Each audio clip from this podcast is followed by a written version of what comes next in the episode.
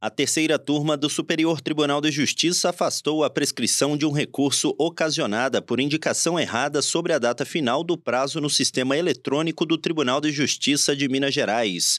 No caso analisado, o Ministério Público de Minas Gerais ajuizou ação de destituição do poder familiar e anulação de registro de nascimento contra a mãe e o suposto pai de uma criança. O juízo de primeira instância julgou o pedido procedente e determinou o afastamento da criança do convívio familiar. As partes réis apelaram ao Tribunal de Justiça de Minas Gerais, mas o recurso não foi conhecido pelo tribunal, sob o argumento de que havia sido interposto fora do prazo legal.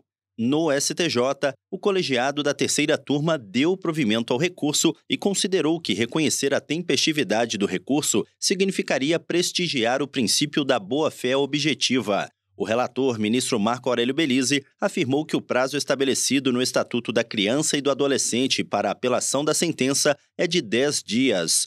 Porém, o prazo informado pelo sistema do Tribunal de Justiça de Minas Gerais foi outro. O ministro observou que, apesar de o recurso ter sido apresentado após o período previsto em lei, ele ocorreu antes do vencimento informado pela Corte Estadual.